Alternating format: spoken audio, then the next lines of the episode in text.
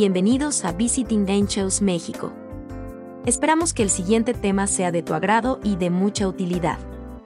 Con ustedes, nuestro director general, Adolfo Quirós, y nuestra invitada especial, Alejandra Breña.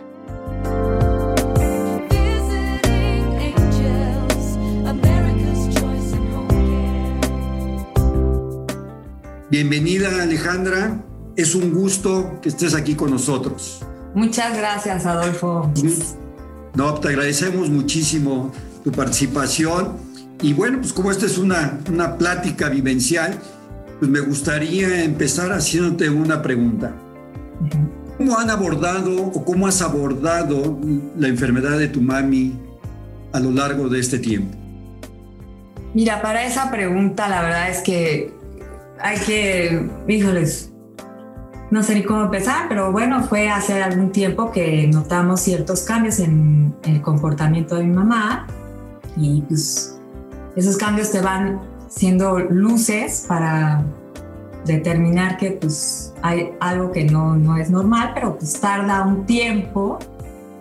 Y entonces, este, como que mi papá, que es el cuidador principal, pues pues él siempre este, está muy al pendiente de mi mamá y llevan como 60 años de casados y pues así empezó a, curiosear y a, quererse enterar de qué eran estos cambios. Entonces, este, pues es, es, esa pregunta pues es muy larga. A mí te voy a decir lo que me sirvió en todo el proceso. Yo sin querer en el 98 di con un librito que se llama, es un libro que habla de las cinco etapas del perdón, lo leí en 98, y pues tal vez estas etapas muestren cómo vas viviendo y acompañando la, pues, cualquier enfermedad, ¿no? En realidad. Pero esta es una enfermedad particular porque toma tiempo y tiene fases y las vamos a ir platicando, ¿no? Entonces sí, Adolfo, fue, fue así como un libro que sin querer lo viví en un momento diferente de mi vida y pácatelas. Este, como que al encontrar esta enfermedad de mi mamá, pues se iban dando estas etapas. Entonces, es un libro que escribieron unos jesuitas que trabajan con unos alcohólicos. Al final de cada tema voy a poner la fuente por si les es útil. Este, y pues habla de estas cinco etapas en las que tú perdonas una situación o vives una experiencia de cambio, de, ¿no? de, desafío. Entonces, la primera etapa que estamos viendo aquí en la presentación es la negación. Entonces, de ninguna manera acepto que o mi familiar tenga Alzheimer o que el familiar, o sea, la persona que tenga Alzheimer. Cada quien vive un proceso, tanto la persona que lo padece como la familia. Y entonces, pues en nosotros, en términos generales, y con mucha gente que he platicado que ha vivido esta enfermedad, esta parte de la negación es así como fuerte. No, a mí no me pasa, ¿no? Entonces, ¿qué, qué conductas o qué cosas suceden que me dicen que estoy en la negación? Ah, no, pues voy a buscar una opinión médica que le dé paz a mi apego. O sea, no, no la que objetivamente te va a decir es, sino, no, no, no, yo voy, a, yo voy a escuchar la voz que quiero oír. No, ahí van, ¿no? Entonces, esa búsqueda fue interesante con mi papá. Fuimos a ver varios este, especialistas y grabábamos lo que decían y ya sentíamos cómo era la persona y todo esto, hasta que en un momento dado realmente sacamos una cita con el, el doctor es, es psiquiatra geriatra, David Resnikov. Ese doctor nos ayudó muchísimo porque habló directo con mi mamá y como que logró, mi mamá estaba ahí súper bien, no se le notaba mucho que empezaba esto y fue un momento muy bueno. Y pues de ahí él nos recomendó a una enfermera que era licenciada en enfermería profesional específico de demencias y Alzheimer. Se llama este, Maite González Cosío, la recomiendo mucho, es muy buena persona. Y ella nos dio como ya el abanico de la enfermedad es esta. Hicimos una junta familiar y salió. Te pone un video muy interesante de una persona que tiene esta afectación y vas viendo en el video pues, pues las fases, ¿no? Y pues eso pues estuvo fuerte porque pues estábamos todos pues informándonos y ahí viene la negación de nah. Otra de las cosas que, por ejemplo, vivimos, o por lo menos yo, es, no, hombre, voy a buscar disciplinas alternativas que empaten a este apego de no, no, ya no tengo. Entonces vamos a buscar, ay no, pues que el remedio casero o el hábito que me va a ayudar. Entonces ahí empieza la situación de vamos a fomentar los crucigramas, vamos a hacer más sudoku, este, vamos a, ¿no? a provocar este, más ejercicio, todas estas cosas, Adolfo. Entonces, pues sí, eh, empiezas ahí como, como una negación tácita de decir, no, no, no, aquí todo está bien y vamos a echarle ganas y voy a hacer más crucigramas y voy a hacer más, ¿no? Más este tipo de actividades, porque yo estoy bien, eh, son, son pequeños olvidos, pequeñas cosas. Proceso de negación, ¿no? Eso es parte de la negación. Otra es, por ejemplo, pues disimulo los síntomas. He tenido amistades que tienen, ¿no? Este, familiares que tienen esto y ese es como el recurso muy común, ¿no? no, yo me escondo, entonces disimulo y si pierdo algo, pues a lo mejor, este, como tengo vergüenza, pues no lo admito, entonces tal vez ni siquiera lo verbalizo. Entonces nada más lo escondo, empiezo así o, ¿no? O tengo una ausencia. Este, yo en particular, en mi mamá sí un día muy, muy preciso en que nos iba a dar un, una plática, un grupo de amigas que estábamos leyendo un libro, que ella era especialista en ese libro, y ya estábamos en plena plática súper normal y como que sí noté, mis amigas nunca se dieron cuenta, pero yo sí noté que hubo un, un momento en que tuvo una ausencia, así como que, ¿no? Como que sí estaba, pero no estaba. Y como éramos tantas, pues no te das cuenta. Bueno, pues ahí pasó, pero sí me quedé, ya sabes que te quedas así con esa palomita, decir, aquí algo pasó.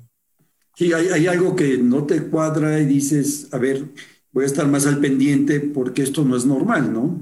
Sí, como que dices, bueno, no es normal, pero digo, tampoco somos muy azotados porque pues está muy bien, ¿no? O sea, todo opera de, pues bien, o sea, su vida diaria, todo como que es una preventiva, pero no es algo que, o sea, pase desapercibido, pero tampoco es alarmante, digamos. ¿no?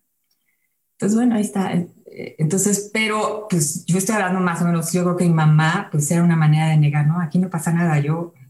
Entonces ella ya simplemente siguió fluyendo, la clase, digo, la plática terminó y, y ni siquiera concluyó. O sea, ya, ya no hubo capacidad de terminar eso porque empezamos todas a chismear y ahí quedó.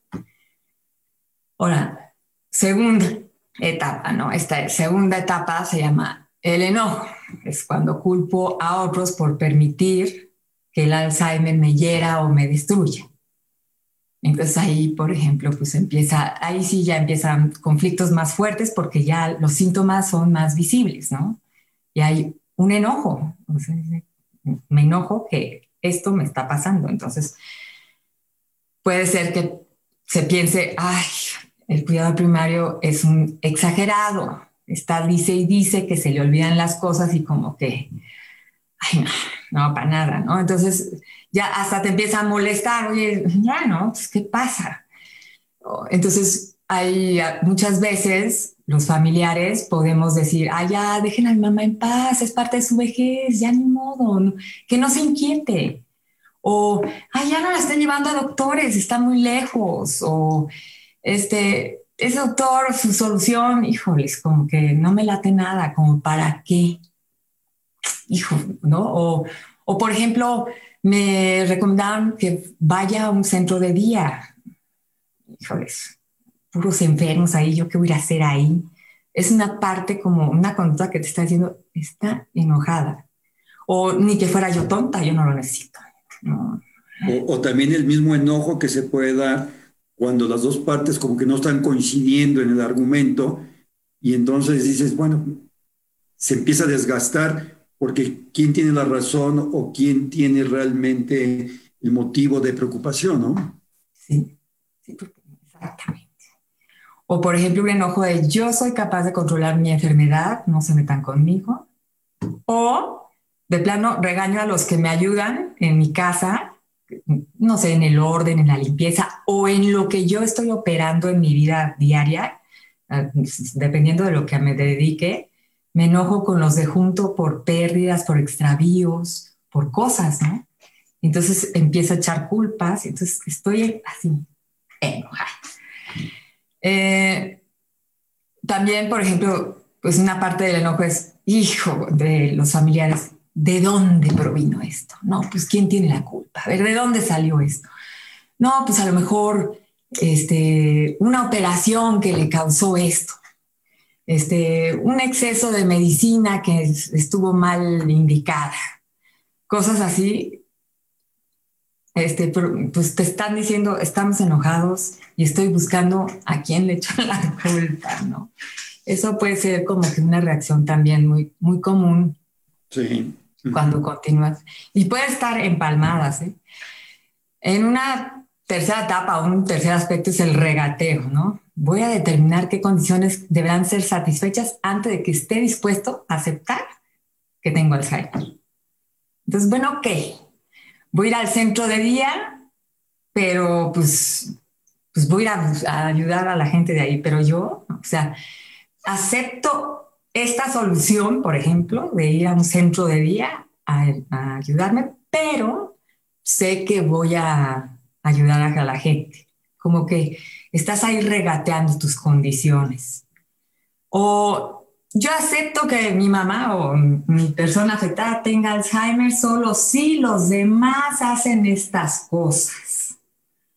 O, a veces incluso para mí, ¿eh? siento que una parte de regateo así como pasivo es, bueno, pues peor es nada, pues hay que probar, pues a ver si se hace esta condición y entonces tal vez yo acepte que hay un Alzheimer ahí. Es, es un poco tricky, en mi familia no hubo mucho regateo, la verdad, de las cosas, no, no lo identifico mucho, pero hay gente que le pasa, ¿no? Y tiene esta situación. Luego, una etapa ya más fuerte es la depresión, ¿no? Me culpo por permitir que el Alzheimer me, me destruya. ¿Cómo? ¿Cómo no hice esto? Por ejemplo, ¿Cómo permití? ¿Cómo no coordiné bien? ¿Cómo me instalé demasiado en una solución con un doctor que no era la buena? ¿O era una solución casera o profesional? ¿O cómo se me fue esta estos síntomas y no hice nada. Entonces viene como un, ¿no? De, híjoles. E, esta parte como que es como enfrentar la impotencia, dices, órale, ¿no? ¿Cómo voy a...? Entras en conflicto para, para ver que hay una impotencia, porque pues no hay una cura, es una enfermedad degenerativa. Entonces viene un proceso de conflicto con el duelo. Por ejemplo, pues, a muchos es el rol de la persona afectada este, en la familia, pues deja de fungir, ¿no? Ya, por ejemplo, mi, mi mamá o cualquier otra persona empieza a perder capacidades, por ejemplo, pues, de administración del hogar o cosas de esas, y entonces este, viene un duelo, ¿no? Porque tú estás esperando que la comida familiar se haga, que la reunión, que te haga tus tamales favoritos, no sé, cosas que antes hacía muy bien y pues ya no están. Entonces viene un duelo, ya no estoy recibiendo esta parte de esta familiar que a mí pues la llevo viviendo muchos años y me hacía pleno, ¿no? Entonces eso es como un poco así de tristeza más que depresión, es una tristeza que a veces nos acompaña, ¿no? En algunas ocasiones y a veces ni la expresas y a veces sí, ¿no? Va, va siendo dependiendo de cada persona. Y por último, esta es la que quiero enfatizar, ya que viviste todas esas, porque las vas a vivir, porque no hay otra. este, viene esta que es la más padre, que es la aceptación. Sí, que me, imagino, ¿no? Ir, ir aceptando, cómo vas aceptando todo esto y a la vez vas viendo que hay un avance en ese deterioro, ¿no? Y que cada vez es más frecuente o más latente. Sí, o que ya hay signos médicos, así de ya fuiste al doctor, ya te dijo, ya, ya salió. Pues, o sea, si estás todavía a lo mejor revuelto en alguno de estos que comenté, hasta que llega un punto en que dices, bueno, no, aprieta el corazón y vamos a darle, acéptalo, vamos a disponernos a vivir esto. Y entonces viene como una catarsis, no sé si llamarle así, pero como que empieza la creatividad a funcionar. Y aquí es donde es padrísimo esta parte, porque sin querer, no te sé explicar cómo yo no soy psicóloga ni nada, pero empatas tu mente con tu corazón, con tus emociones y con tu cuerpo. Y ahí, mm, bueno, ya dices, bueno, ok, vamos a vivir esta enfermedad, a unos les tocó el cáncer, a otros les tocó otro tipo de enfermedades, a mí me tocó esta vamos a ver qué se puede hacer con esto. Claro. Y a darle, y a darle. Y bueno, ahí la fe que cada quien profese, porque sé que estamos hablando en un foro muy amplio, la fe o la disciplina o la religiosidad que tú profeses es indispensable. Y aquí no hay negociación, ¿eh? es de a fuerzas porque la vas a ocupar muchísimo. Entonces, pues ahí es cuando dices, wow, o sea, qué importante está esto, ¿eh? esta parte, no sé, espiritual, si le quieres llamar, la tengo que agarrar y, y vivirla fuerte, porque pues es la única manera de que la aceptación esté en, en continuación. Pero también esto ayuda, la aceptación, a que respetes. Eso es bien importante, respetar que cada miembro familiar tiene un proceso, entonces tú no puedes demandar que todo el mundo ya esté, ya acepté, ¿no? Pues cada quien lleva su proceso. Entonces pues ya te pones como en familia a vivirlo y aceptarlo y acompañar. Humildemente, ¿no? Sí. No, y, y, qué importante hacer ese ejercicio, ¿no? Sí, esto, esta es básica. Entonces, cuando ya poco a poco cada quien empieza a asumir, ya empieza a ver que pues, hay cooperación, empieza una colaboración, viene de verdad una explosión de creatividad, entonces cada quien empieza con entrega profunda, con imaginación, los nietos, los, ¿no? la gente que está alrededor, hacer la reunión con la hermana de la persona o los hermanos, revivir cosas interesantes. Aquí es muy padre porque hay muchos recursos y todos están como motivadísimos. Eso es muy padre. Viene una como inspiración. A mí me encanta una frase que mi papá siempre dice, no, pues esto es lo que hay, pues hay que trabajar con esto. Tú dirías, ah, eso es más, suena como a resignado. Pues no, es más bien un realismo padrísimo que te dice, esto es lo que hay, hay que vivirlo, ya, no discutas. Y también otra frase que me encanta es, es como soltar el peso sin rendirse. Y esto va a ser todo el camino hasta que acabe.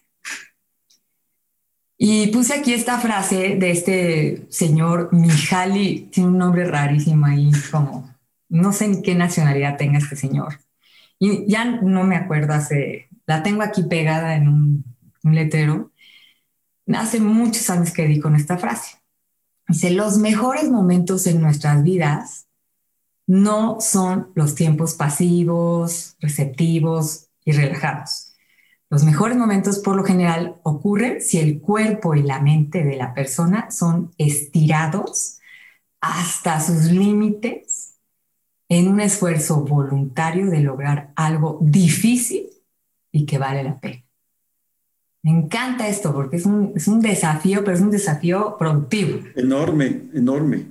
Totalmente opuesto a lo que realmente pensamos que es lo sí, como que es el mundo al revés. Uno quiere estar acá.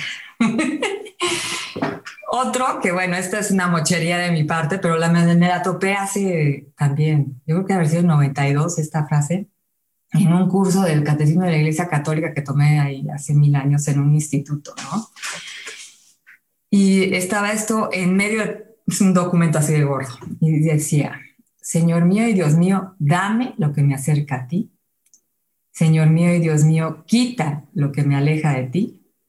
Y esta es la mejor. Señor mío y Dios mío, despójame de mí mismo para entregarme a ti. O sea, aquí es echar la carne al asador, vamos por todo. Eso es bien padre, la verdad.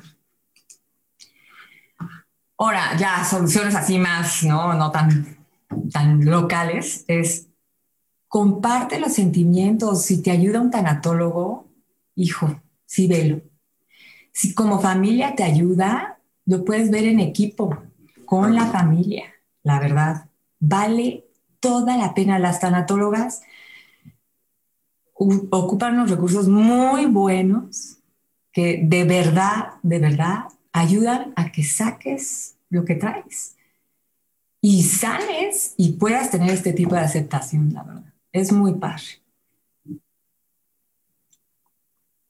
Bueno, la siguiente pregunta es cómo fue avanzando el deterioro cognitivo de tu mamá hasta madurar el Alzheimer, ¿no? Bueno, o de tu persona o de tu enfermo. Pues mira, no le sé mucho, no soy muy médica, pero sí sé que empieza primero con un, tienes que llegar a un diagnóstico interesante de, o sea, un médico que te diga que hay un deterioro cognitivo leve. Ahí ya hay una posibilidad de que esa persona vaya a madurar en Alzheimer. Cuando avanza una demencia avanzada, ahorita vamos a ver de qué se trata esto, pues es muy probable que sí tenga el apellido de Alzheimer para no hacernos bolas. Y te estoy diciendo esto porque el doctor geriatra que nos vio, así me dijo, miren, no se hagan bolas. Aquí podemos pelearnos con mil términos, pero la verdad es que pues muchas de las demencias es pues, Alzheimer y ya no, no nos peleemos tanto, ¿no? La duración de cada una de estas fases es indeterminada en cada persona, la verdad. No hay un libro que diga, es tantos años. Y a veces los síntomas son similares y se enciman, entonces, hijo, pues, ¿qué haces? ¿No? Dices, ¿cómo le hago? Entonces, pues, una solución es, edúquense en la enfermedad. O sea, busquen recursos que te hablen de esa enfermedad. Por ejemplo, aquí puse como fuente, pues ustedes tienen un manual padrísimo, ¿no? De la enfermedad. También Maite González de Cosío y David Resnick hicieron un manual padrísimo este, que, que te enseña todos los aspectos que es probable que vivas en estos ¿no? este, fases. Te ayuda, te ayuda mucho al entendimiento, a la evolución y al comportamiento del padecimiento, que esa es la parte que no entendemos, porque nos cuesta mucho trabajo que la persona que nosotros tenemos ya ubicada con ciertas características, cariñosa, amorosa, de repente, pues esa parte ya no la estamos viendo o la vemos de otra forma, ¿no? Y esos manuales ayudan muchísimo. Estoy de acuerdo contigo, esas, esos apoyos son extraordinarios. La verdad sí es, son importantísimos. Otro punto es, si, si tú decides o contratar una terapista en tu casa, vamos a suponer que le eche la mano en ciertos tiempos, ¿no? Ay, la música le encanta, bueno, vamos a poner un momento de música, no tiene que ser terapista, tiene que ser alguien. Esas experiencias, esas, esas personas que se dedican a este tipo de actividades, o si decides, vamos a meterla uno o dos días en una residencia de día, a ver qué tal va por unas horas para que tenga una actividad que esté fuera de su casa y, que se sienta, ¿no? O sea, motivada a, conocer otro tipo de actividades. En esas residencias, esas personas de veras son fuente de sabiduría para uno. Porque ahí eh, estás viendo la carnita del asunto, cómo se atiende, qué hacen, este, la respuesta y ves otras personas que están manifestando pues, la misma conducta. De entrada dices, ¡qué horror! Todos van a estar enfermos. No, no, en serio, no necesariamente. Si estás en un deterioro cognitivo leve, hay mucho que hacer. Las terapistas del lenguaje, del movimiento, terapistas de actividad cognitiva, no sabes cuánto saben estas personas. Las mismas enfermeras que han atendido gente con Alzheimer son fuente de sabiduría. Así es. La verdad. Entonces, o escojas un modelo de cuidado en casa, o cursos, o me empiezas a ir a Visiting Angels a pláticas, cosas de este tipo son tus mejores recursos. No, los, no lo dudes ni tantito. Esto es fue como el core, o sea, el alma de toda esta experiencia. Aquí puse este tema también, que también me ayudó muchísimo, que se llama ¿Cómo varía la comunicación en estas etapas? ¿no? Aquí esto esto sí vale la pena, pues, porque sí varía. o sea, tienes que cambiar muchas cosas aquí para que la comunicación se favorezca. Sí, ¿no? el lenguaje, tanto el lenguaje corporal como el lenguaje en sí mismo y tus mismas rutinas, porque si no, no puedes de alguna manera interactuar con, con la persona, ¿no? Mm, sí, no, no puedes. Y sí te puedo decir, pues en una fase, o sea, primero voy a hablar de las etapas así por, por ligeras, porque la verdad es que hay mi plática si ustedes pueden tomarlas. Y ahorita este, al final en las fuentes van a ver que hasta pues en las fuentes mismas van a encontrar más información al respecto, pero en la fase de deterioro cognitivo leve para mí es la comunicación se dificulta porque pues la memoria inmediata, o sea, es la de ahorita del presente, lo que acaba de suceder, pues está comprometida. Y entonces empiezan a hacer la misma pregunta o tienen el mismo recuerdo. O ves que están a veces un poco confundidos y, se abstraen y quedan, pues hay una como ausencia o un silencio y están nada más viendo así, como que no saben dónde están, hay una confusión. Entonces, ya ahí la, la comunicación empieza a estar comprometida, ¿estás de acuerdo? En una demencia avanzada ya es diferente. Ya nada más es lo que hablan o, o algunas conductas, no, aquí ya hay comportamientos inadecuados frontales. ¿Por qué? Porque muchas veces atrás de ello hay una necesidad que no puede ser expresada. Y entonces, ahí aquí me equivoqué, pero las, hay conductas que incluso llegan a ser impropias, cosas que ni de broma antes la persona haría. O sea, ya ahí empieza a haber un cambio importante. Para pues, estas situaciones sí hay que estar pues, muy ¿no? este, observantes. ¿Qué herramientas para todas estas, el deterioro cognitivo leve, la demencia avanzada o incluso la Alzheimer, qué herramientas en general? Pues mira, aquí estas herramientas son las que a nosotros nos ayudan muchísimo. Tú como cuidadora de una persona o familiar de una persona que está padeciendo esto, jamás asumas que la persona no te puede oír o entender. O sea, no se vale, Adolfo, que tú estás hablando y entonces hablas de ella como si ella no, es, no estuviera. Ah, no sabes. Eso no se vale. Claro que no. Y no se vale porque además, por supuesto, que se dan cuenta y entonces, bueno, eh, ay no, dices, oye, de por sí, traen una confusión importante y tú encima las estás hablando como si no existiera. Ahí sí, por ejemplo, te puedo decir, mi papá es el rey. O sea, siempre le habló derecho a mi mamá. Siempre la reconoció en su... O sea, nunca dejó de desatender esta situación. De verdad, un buenazo. Luego, otra herramienta así básica es, tienes que entrar en su cuarto o donde esté con muchísima suavidad.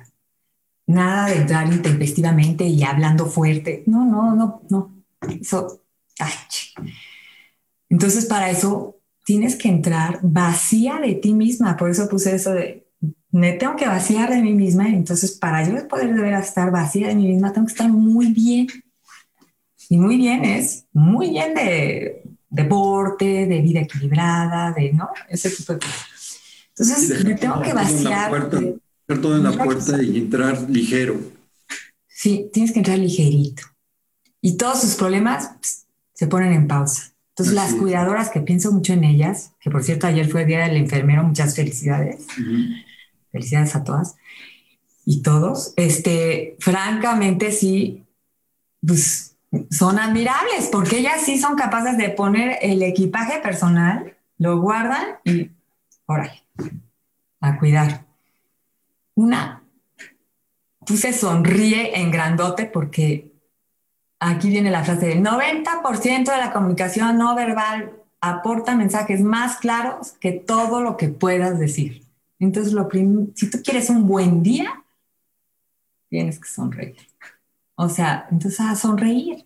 Si sonríes, bueno, todo va a fluir. Tener constante contacto visual. A veces ya cuando la enfermedad es muy avanzada, el contacto visual va a ser indispensable. O sea, si vamos a suponer que la persona se le olvida, porque a veces sucede, ¿no? Se le olvida para qué es ese objeto que está ahí en la mesa, que resulta que es una cuchara, pero está viéndolo.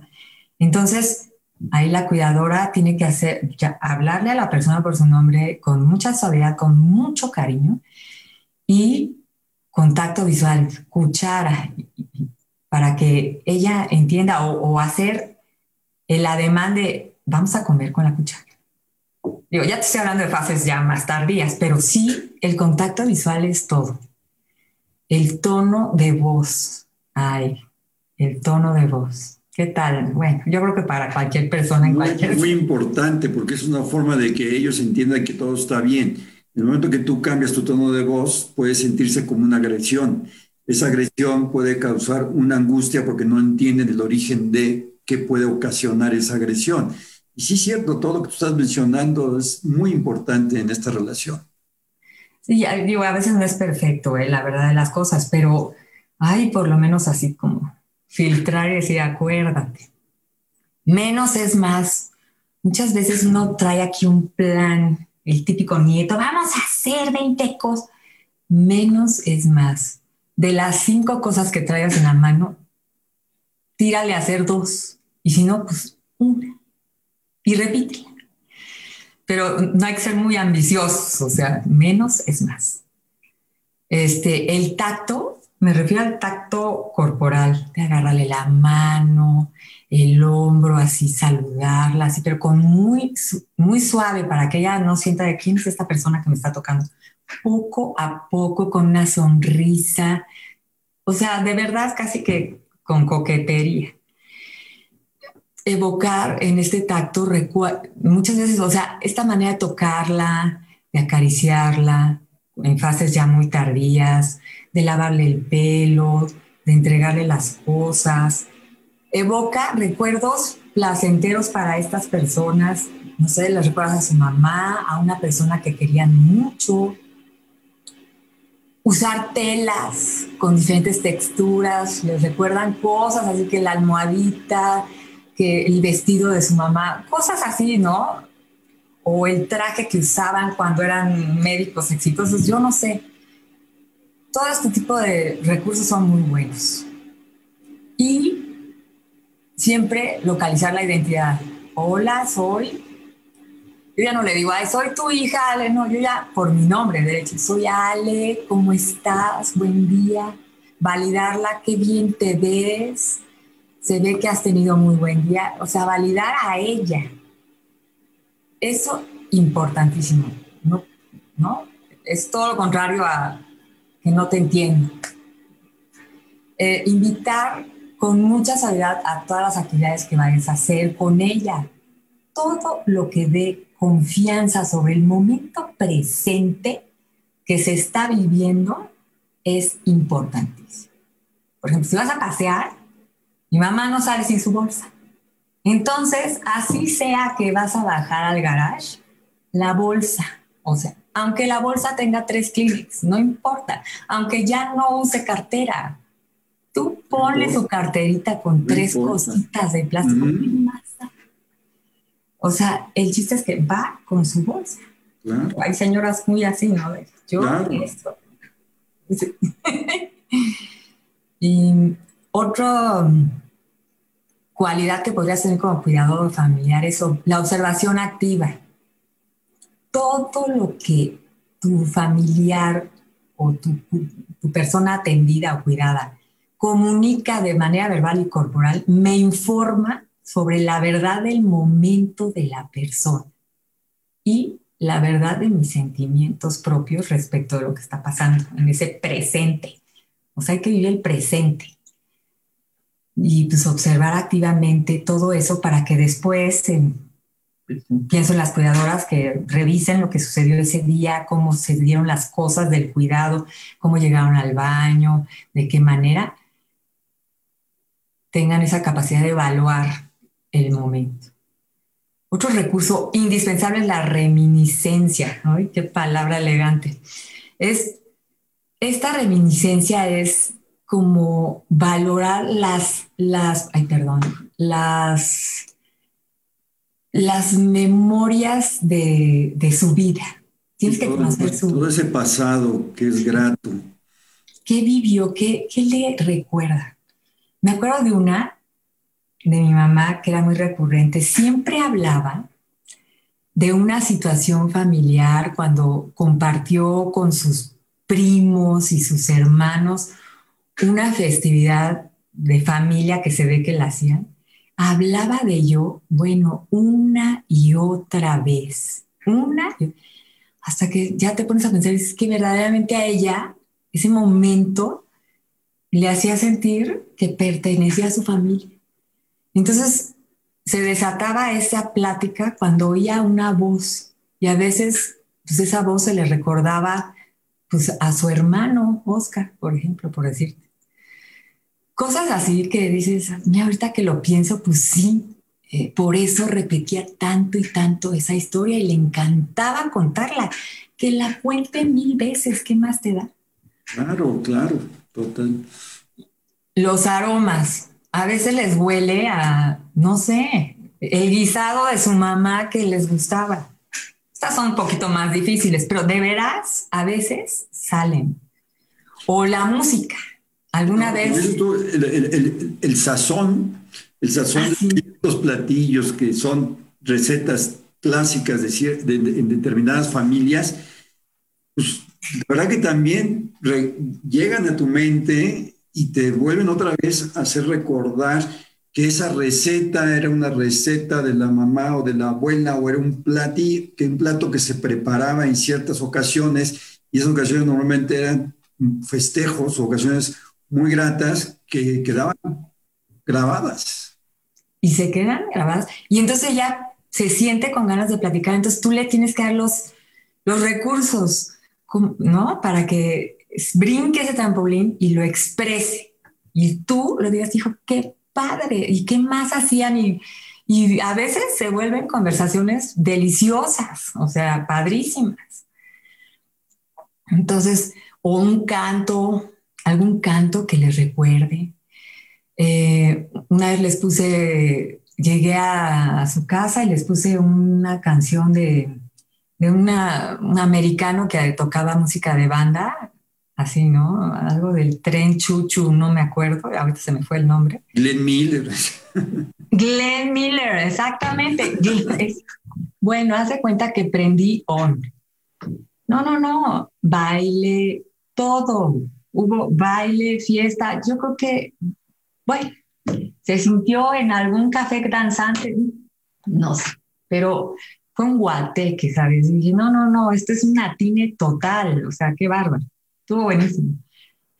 Este, y para eso pues hay que preparar el ambiente vital de la persona para que tenga esta, no haya temas y tengas estos momentos agradables. La preparación del ambiente es importante. Ahí, por ejemplo, mi papá muchas veces preparaba muy bien, vamos a hacer esta actividad, una comida, y entonces lo veas involucradísimo para que todo estuviera bien y ella estuviera gozosa. Que fuera de poca gente, que no hubiera muchos. O vamos a un restaurante a horas que no hay mucha gente a pedir su plato favorito. Ese tipo de cosas. En pocas palabras, aislar las dificultades para que todo fluya. Ahora, por ejemplo, pues, ¿qué me está diciendo el comportamiento? Esto es un reto, caray. Es muy importante, muy importante porque aquí más que lo que te está diciendo, también cuál es la interpretación que ustedes le tienen que dar. Y para eso tienes que conocer su, su historia. Claro. Y, y, todo lo que hacía. Entonces las cuidadoras ahí no teman, pregúntenle a los familiares, mientras más información, mejor, la verdad. Pero aquí, este, es importante es, estos comportamientos cuando ya es muy avanzada la edad. Híjole, sí, son retadores. Aquí es lo que dije de que hay una necesidad que no está siendo atendida y la está tratando de comunicar, pero a veces no es muy apropiada.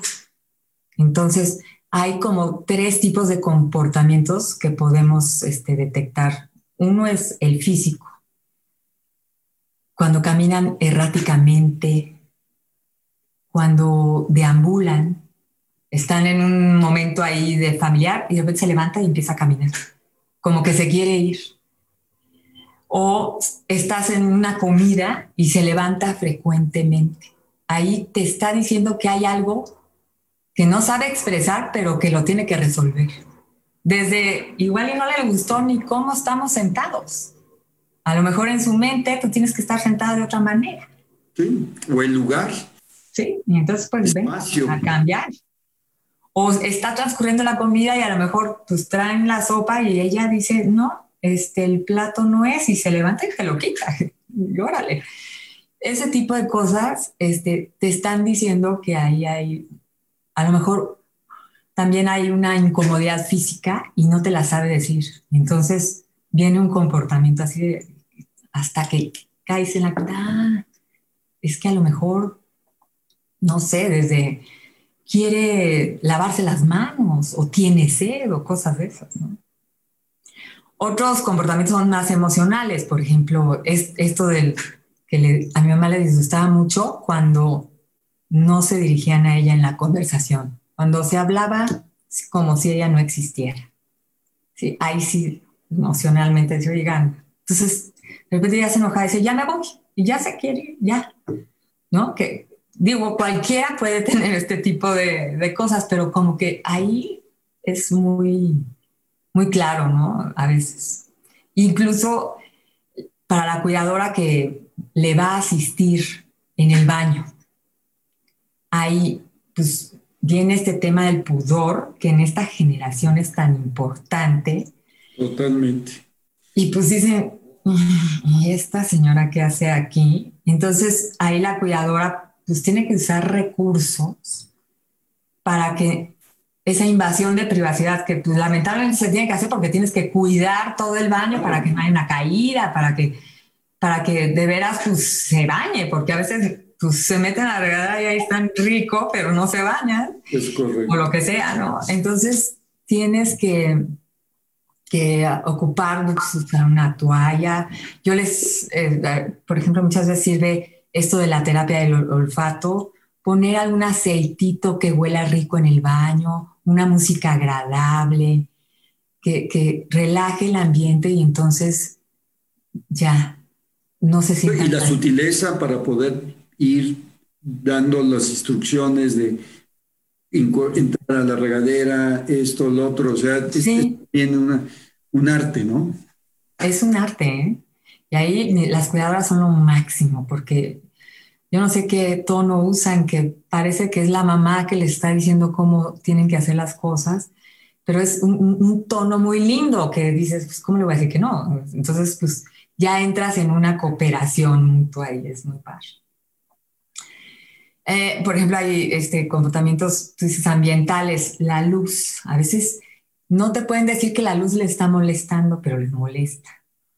O el volumen de la voz de personas. incluso llegan a callar a las personas en un restaurante. Así, si hay un grupo muy ruidoso y no le parece porque, pues no, los llega a callar, ¿no? Entonces, ya hay comportamientos de este tipo que te dicen, mira, aquí ya hay una molestia que tengo que atender, ¿no? Hasta cómo está sentada, si le da mucho el sol. En las tardes, noches, por ejemplo, cuando se está cayendo el sol, a veces viene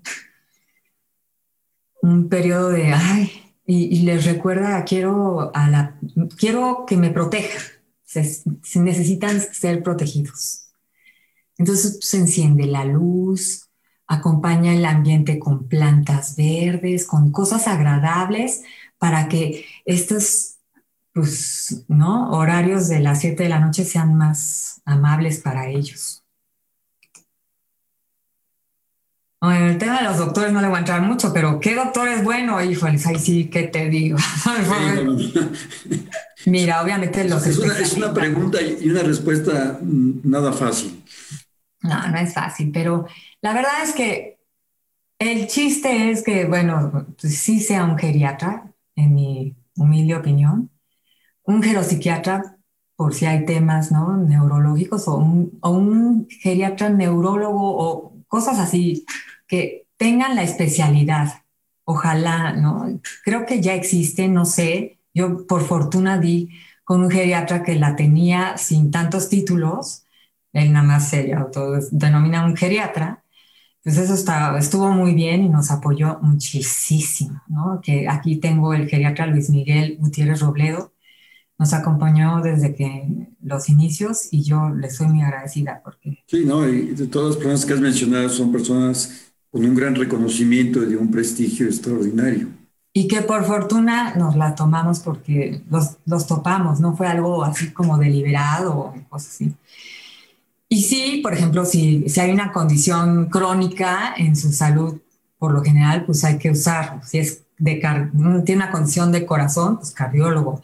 Una situación así, ¿no? De tiroides o de este, eh, problemas de azúcar, todas esas cosas, pues sí, esos especialistas, hasta tratar de usar a la misma persona que le lave, que le haga la higiene bucal, porque todas estas personas se van haciendo sensibles al trato con tu familiar y eso es indispensable, se saben, van haciendo historia con él.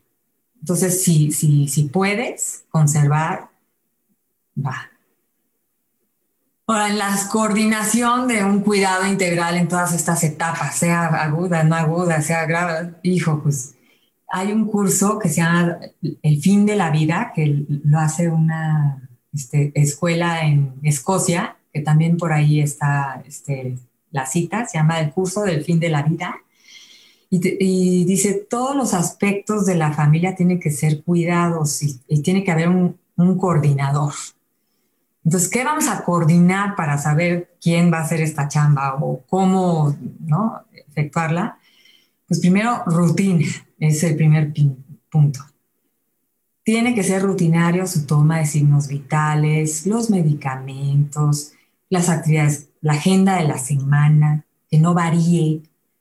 Este, todas las actividades esporádicas desde higiene bucal o revisión médica con la persona que no la tiene que ver cada mes, sino cada seis meses o quizás una vez al año, este, de un padecimiento crónico que ahí está siendo monitoreado. Y entonces es, esa rutina es el alma del cuidado porque a ella, a la persona con esta confusión eterna, la rutina la pone en onda y dice, no van a cambiar las cosas y no vienen temas de agresión porque no entiendo por qué cambió el panorama. Entonces ahí sí pues, tienes que hacer un compromiso. La bitácora, ¿quién va a coordinar la información que se va a llevar en la bitácora y como para qué? A veces dices, bueno, ¿por qué tan pronto tengo que llevar una bitácora? Ok, quizás en, en un deterioro levísimo, pues no. Pero conforme vas avanzando, sí, conviene la bitácora para saber el historial clínico y qué formato llevar, porque a veces las cuidadoras las ponen a poner párrafos y párrafos de cómo fue el cuidado. No, mejor pongan columnas con rubros, con conceptos, y entonces ya la persona va poniendo. Eso es, eso hay formatos. Es una herramienta, también es una herramienta que ayuda a la familia y al doctor para poder realmente ver el historial entre consulta y consulta. Eh, todo lo que es pues, la salud mental, cuando hubo arrestos de humor, ansiedad, si a veces manifiesta, y tú lo sabes reconocer, alguna alucinación, algún delirio, pues para comentarlo con el doctor. Luego, la coordinación de todos los aspectos legales también, porque un día de estos vas a tener que pues, hacer quizás un proceso de tutelaje a nivel legal para manejar las cuentas y la persona es la que firma, este, las cuentas bancarias, los seguros, los impuestos. O sea, no, no, no le saquen. hay que coordinar eso, tenerlo listo, ser anticipados. La economía, pues hacer una estrategia económica, a veces recae en pues, el esposo, la esposa o, o el hijo mayor, pero quien vaya a hacer eso tiene que pues, transmitir la estrategia a los demás para que se conozcan, ¿no? Y se compartan. Y por supuesto, integrar a la familia. ¿Cómo manejar la información a los familiares para que la comunicación sea adecuada para la persona que está padeciendo esto? ¿Cómo van a ser las visitas, que no sean muy largas? Empatar expectativas, ¿no? Oye, pero es que yo quiero llevarla a un concierto, oye, pero ¿cómo es? ¿Cuándo es? Bueno, pues yo la llevo, tú la llevas, llega en taxi, ¿cómo va a ser? Tenemos que hacer el boleto de la cuidadora, etc., ¿no? Hay mil detalles, pero déjense ir. Posadas, navidades, mientras más reminiscencia logres con tu familiar enfermo, mejor. Día de muertos. Y si lo haces tres veces, pues lo haces tres veces con diferentes grupos. A lo mejor no aguanta 15 personas, pero pues hacerlo tres veces con cinco personas, padrísimo, ya con unos pan de muerto, qué delicia. Claro, y puede ser todo el mes. Puede ser todo el mes, ¿qué, qué pasa? No, no pasa nada, al contrario. No pasa nada.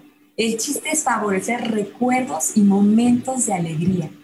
Tu chiste es este.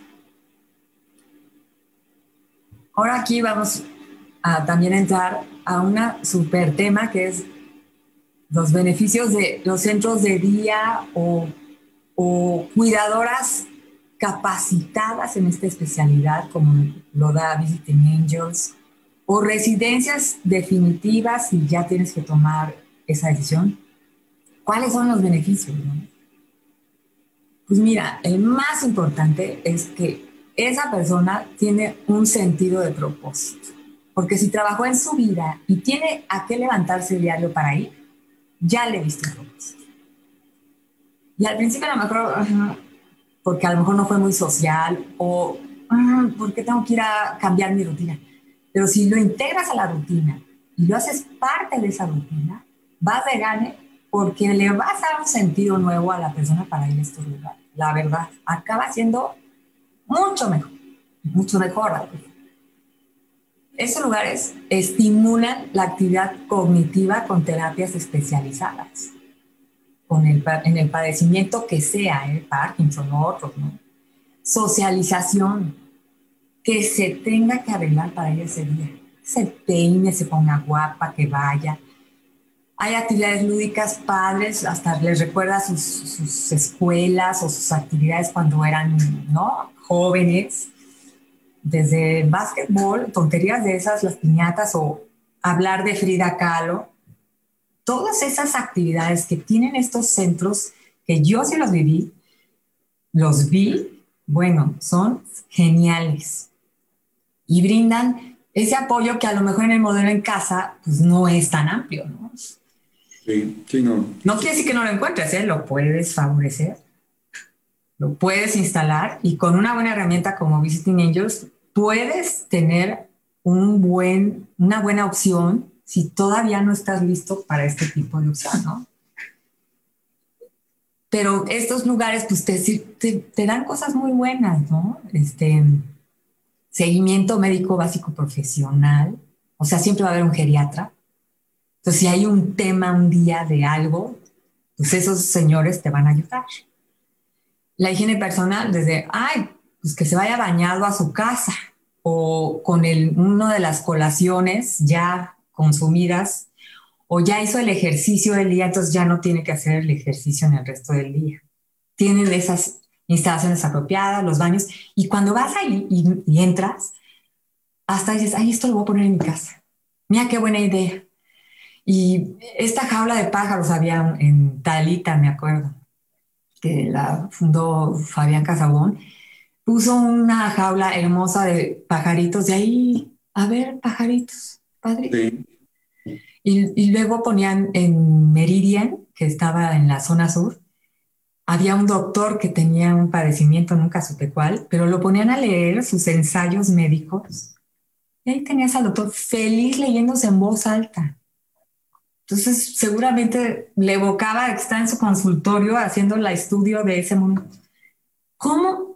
O sea, si me eso, esas cosas son herramientas que tal vez en tu casa, pues no, no. Y luego viene, pues, este tema. El cuidador, ¿cómo dar un cuidado eficiente? Número uno. Abajo puse una fuente, pero también eh, esta fuente es la Fundación Alzheimer de Colombia. Ellos puedes entrar a, a, tomar el curso que ofrecen de la enfermedad de Alzheimer, es muy bueno, pero también Fundación Alzheimer México tiene y todos estos links que pongo ahí abajo, ahí encuentras unos super recursos o PDFs que te ayudan a, visualizar la enfermedad y a querer cuidarte como cuidador. Saber la importancia de estar bien como cuidador. Tienes que tener un equilibrio de tu tiempo, cuidarte a ti mismo, tu propia salud. Tienes que tener un autorrespeto, no estirar la liga para no quemarte. Entonces, pues eso implica que seas comprometido con tus descansos, con tus capacitaciones, cuándo hacerlas, tus propias revisiones psicológicas. Aquí es donde Visiting Angels también tiene recursos, ¿no? Ustedes capacitan a su gente, les dan cuidado psicológico para esto. Así es, correcto. Cada mes damos una capacitación en la parte emocional y en la parte profesional importantísimo esta. Y contención también. Contención. Qué padre. Y pues sí, cuidar tu entorno familiar y la realidad. Entonces, toda la familia tiene que estar consciente de que el que vaya a hacer el cuidado, su entorno familiar es su realidad. Ya sea el primario o la empleada que, que tú designes, necesita todos estos apoyos espiritual, tiempo con los amigos, echar relajo, echarte un tequila, o sea, todos. Yo creo que en cualquier chamba esto es básico.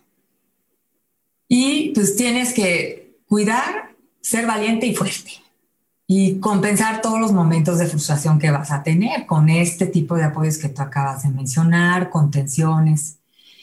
Los modelos de cuidado que menciono al final están tomados de este curso de Alzheimer de Colombia.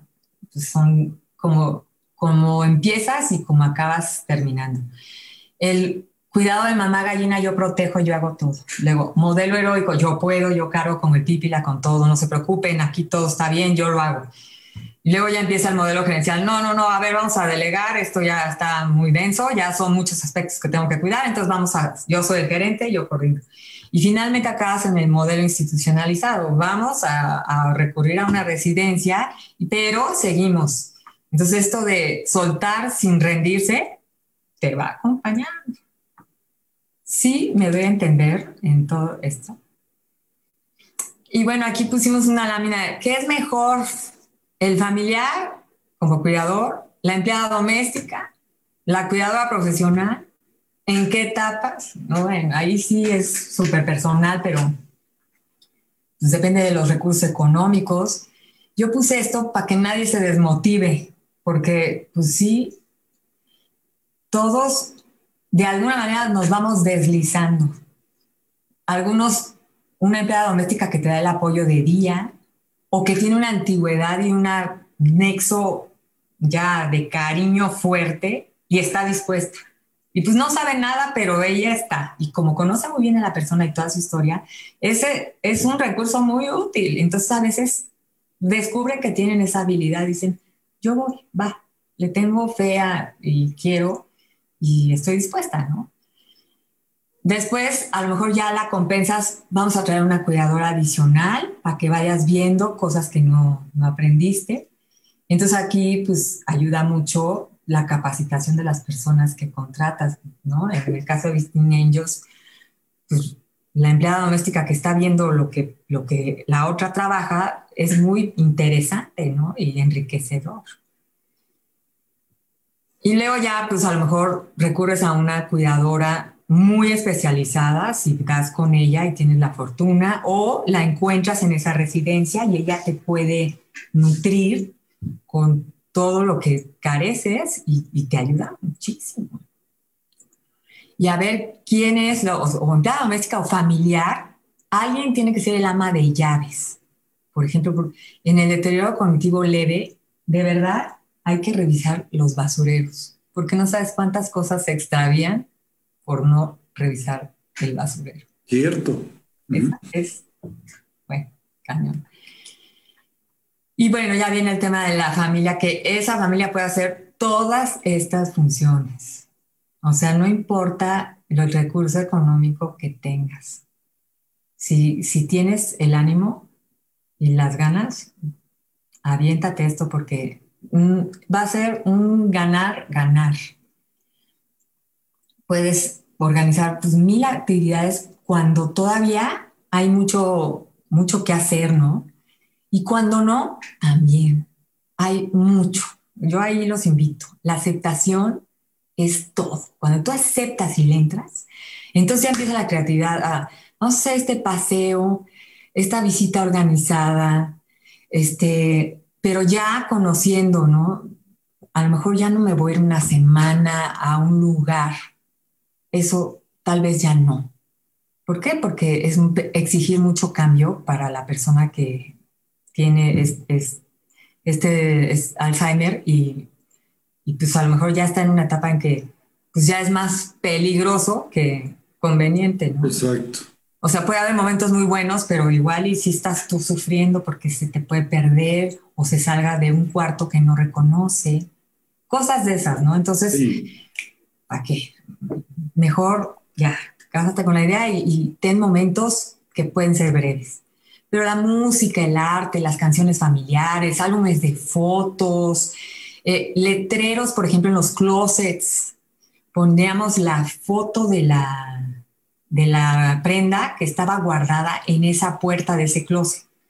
Para que si entra al closet y de repente viene este ¿no? desencuentro con la memoria cognitiva y entonces dice, ¿qué hago aquí? Ya esa imagen te dice, ah, closet, aquí hay blusas. Ah, ok, sí, claro, la blusa, vámonos, paz. No le tengan miedo a poner ese tipo de cosas. Aunque al principio los rechacen, después los van a agradecer mientras hay que buscar, claro, el momento idóneo para ponerlo, pero igual y no es idóneo y ponlo y ya, y sales de una menos. Y si lo rechaza, ok, retíralo, pero al rato lo vuelves a poner, porque nunca sabes cuándo de veras va a decir, ¿dónde está la blusa? ¿no? O quiero ponerme la misma ropa siempre. Pues cómprale varias blusas iguales. Facilita las prendas que tengan elásticos, que no tengan zippers, que no tengan botones, todos esos ajustes los vas a tener que hacer. Tú me comentaste que había que un... Sí, no, hay una línea de ropa que está hecha a base del Elcron que es muy fácil de poder desprenderse, abrir y volverse a cerrar. Y eso facilita muchísimo, así que el cuidado, la operación de, del adulto cuando, tiene este tipo de deterioros. Mm. Venden aquí en México. Ah, mira. No, bueno, pues sí. E, es que cualquier ajuste del vestuario que haga que las cosas sean más simples es mejor. Simple y cómoda, que no porque a veces puede ocasionar una cierta molestia que no se sabe cómo expresar. Sí. y eso también en otro en otro cuadro, ¿no? No, y detona otras cosas. Exactamente. Porque si no la tienes a tiempo, bueno, pero todo lo que es mandalas, cantos, grabaciones de pajaritos, postres. A, veces conviene instalar aparatos eléctricos o de TV donde puedan videos de YouTube, de el artista favorito, en fin, o ayuda periférica. Ah, yo asesoro legalmente, yo me encargo del banco, ¿no? Yo me encargo de llevarla al dentista porque es mi cuate y ya nos conocemos y pues tal vez tú eres el angelito de la guarda del dentista. Ese tipo de cosas. O darle un paseo, un, por ejemplo, en el coche, dijo, esa es cañona. En el coche hay que planear hasta para meterte al coche, ponerle su música favorita. En el caso de mamá, su hermana amabilísima le hizo un playlist con toda la música de, de toda su vida. Bueno, entonces, cuando va a haber un viaje en coche, pues tienes que ir preparada porque es desde la instrucción del seguro, ya todos sentados, eh, por ejemplo, a veces no les cuadra por qué tú vas al volante y ellas van atrás. Entonces, explícaselo con cariño, con suavidad, vamos a dar un paseo y si te parece tú vas atrás para que tengas más visibilidad y no estés aquí preocupada por los coches que nos avientan los coches. Cosas esas. Explicar, explicar con dulzura, con pone la música y entonces ya, ay, le das un ratito de relax. Cosas tan sencillas pero tan importantes a la vez. Entonces no puedes estar aquí que si traes pendientes, olvídalos tienes que dejar un lado. ¿Qué modelo de cuidados para cada familia? Pues aquí les dejé estos recursos y depende de, de, todo, de la fe, de las creencias, de la idiosincrasia, recursos económicos, obviamente. El Internet puede ayudar, pero también otras familias, hay muchos estados, Tamaulipas, que tienen grupos, hay grupos en Facebook de apoyo muchos. Mm, no sabes cuántos yo me he asomado y ahí estoy y me meto, ¿eh?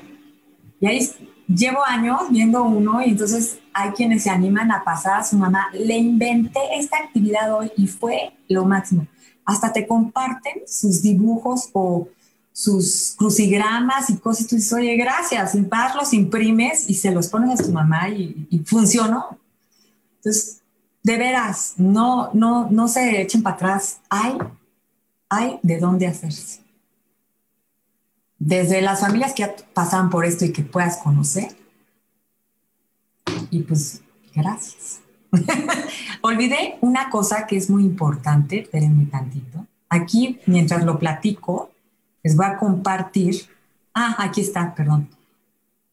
Estas son las bibliografías, las voy a dejar un rato por si lo, lo graban para que tomen nota algunos de estos recursos vienen en inglés, pero les pueden poner subtítulos y ahí pueden encontrar la versión en español. Pero esta primera que puse, la prueba neuropsicológica de la doctora Sandra Guadalupe Juárez, esta nos la mandó, eh, creo que fue el doctor Resnick. Sí, es que fue hace mucho y la verdad no me voy a acordar muy bien, pero la tengo guardada dije, ah, mira, qué curioso. Pues, la hicieron juntas, un pariente y ella, para que fuera contenta. Y tiene estas este, mediciones que la verdad no sé qué son, pero si a alguien le sirve, para que sepan. Esa prueba fue indispensable para saber si tenía deterioro cognitivo o no. Y fue indispensable. Y ya, me despido. ya acabé. a otra hoja. Bueno, realmente, muy, realmente muy, muy, muy agradecidos con tu participación. Eh, muy, muy interesante, muy vivencial, muy rica y todo la forma en que nos lo has transmitido es, la verdad, de, de agradecerte de corazón. Lo agradecemos muchísimo. Yo creo que para todos los que estamos ahorita siguiéndote en el Facebook Live, en este programa que tenemos quincenalmente de conversaciones para gente grandes. Esta herramienta está siendo de gran ayuda y estoy seguro que todos la hemos disfrutado. Muchas gracias. Te agradecemos, la verdad, el haber aceptado esta invitación. Y aquí tengo algunas preguntas que, si me permites, te las voy a leer, a ver si algunas de ellas nos pudieras ayudar. Eh, tenemos una donde dice, buenas noches, nos saludan desde Puebla y nos pregunta, dice, ¿el rol del cuidador primario se ve afectado cuando tiene un familiar con este padecimiento? Tú lo mencionaste en tu ponencia, efectivamente, el cuidador primario sí se ve afectado, tiene un desgaste físico y emocional muy grande y, y el cuidador primario también debe tener una atención y un cuidado muy especial ¿Por qué? Porque se va, con el tiempo se va viendo eh, ese deterioro, cómo se va desgastando. Pero si tú me permites, yo te dejo a ti la respuesta. Pues sí, eh, sí es, esto depende de cada persona y de también su estamina y su historia personal, pero sí tienes que, que cuidar. Es, es, es una situación tirante porque muchas veces hay que respetar por pues, si es hombre, si es mujer, qué relación tiene, si es el hijo, es el esposo, porque estas cosas pues varían, ¿no? Y es muy, muy importante. Muy importante. El, el, respeto y el autorrespeto es, es un recurso que tienes que sensibilizar y encontrar la sabiduría de cuándo decir, oye, tal vez aquí ya hay un desgaste importante. O, muchas veces inclusive ese cuidador primario es de tal, de tal manera que no, no manifiesta ni expresa ese cansancio. Sí, como que es hierático. Y ahí es donde hay que rascar, exacto, ahí es donde hay que rascar para ver cuál es el nivel de agotamiento que tiene. Y sí, este, llevarlo a un espacio donde se pueda expresar.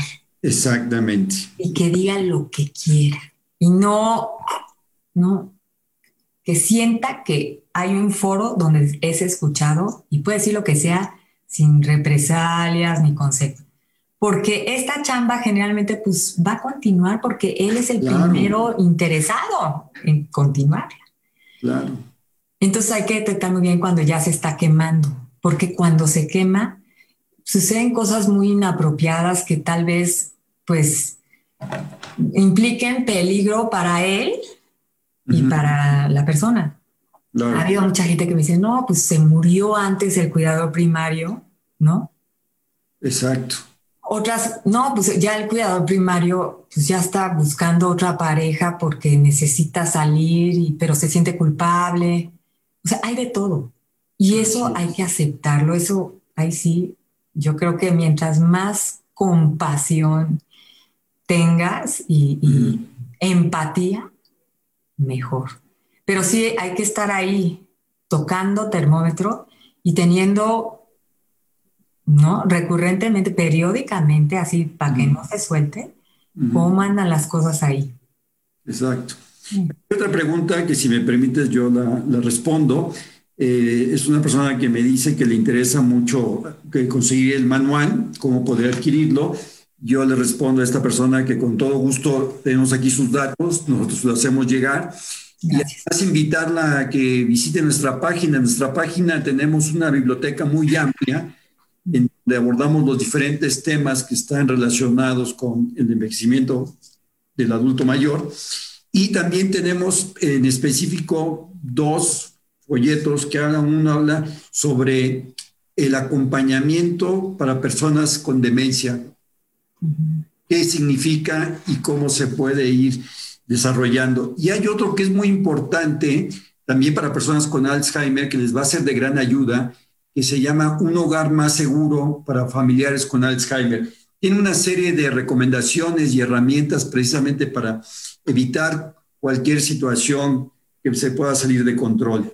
Aquí tengo otra donde dice, ah, aquí me dice, este, yo tengo, eh, tengo a mi cargo a una persona, una señora de 66 años con Alzheimer, le doy terapia cognitiva, pero tiene problemas con la vista.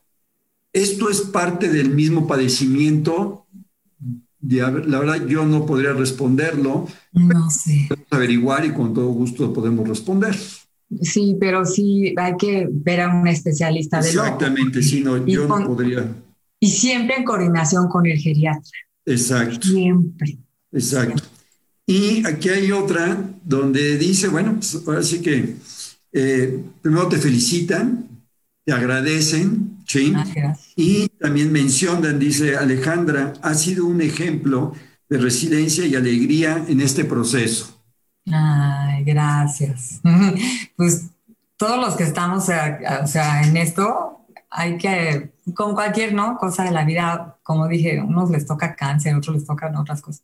Ya todos nos vamos a morir, la verdad. Claro. También nos están pidiendo las frases que mencionaste, las citas, que con todo gusto las podemos compartir. Tenemos aquí los datos.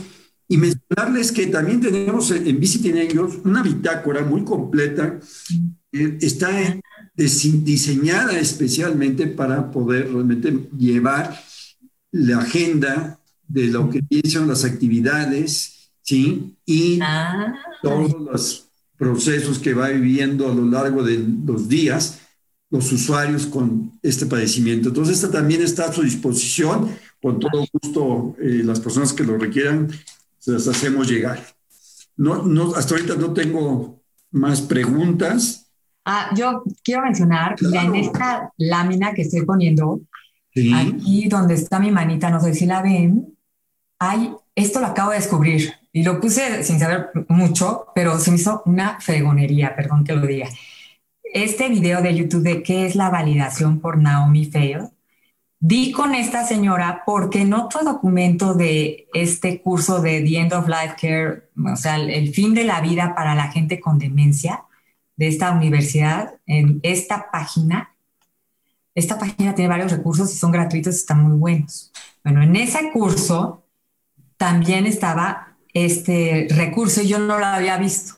Es una señora que ya en los periodos muy tardíos, que son muy complicados, no, no, no, tienen que ver ese video, por favor. Es estremecedor cuando estás muy temprano en la enfermedad, pero si eres valiente, véanlo. O sea, está impresionante como una persona que está totalmente ya, o sea, no puede expresar mucho, esta señora a punta de caricias le la despierta y tienen un momentazo y la persona que tú juras que ya ni habla empieza a cantar. Ay, no, no, no, no, no. Sí, no, no, es que hay ocasiones donde cuando sabes cómo llegar, la forma en que se manifiestan o agradecen o realmente sienten lo que tú les estás transmitiendo, son escenas impresionantemente vivenciales. Dice, te dejan sin palabras. Sí, te dejan sin palabras. Hasta hoy me mandaron un video. Te dejan mudos. Sí, te dejan mudo. De un señor que en la pandemia, su esposa, pues los aislaron, entonces él estaba en su casa y su esposa en su residencia. Pues diario, señores de 66, no, tenían 63 años de casados. El señor diario iba a la ventana donde estaba su esposa. No, es, wow Así lloviera y relampagara, el Señor se levantaba, se trajeaba, iba a ver al amor de su vida. Sí, sí, te creo. No, no, no, dices, ¿qué es esto? Es padrísimo, padrísimo el video. Hay muchos ejemplos y muchas muestras de amor.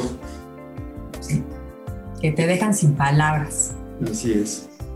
Alejandra, nuevamente mil gracias. No, gracias. De verdad te lo agradecemos muchísimo y sabes que esta es tu casa, y ahora sí que cuantas veces gustes, nos va a dar un gusto tenerte aquí con nosotros. Muchas gracias a todos eh, y que Visiting Angels siga ayudando a tanta gente. De verdad, gracias porque es importantísimo que en México haya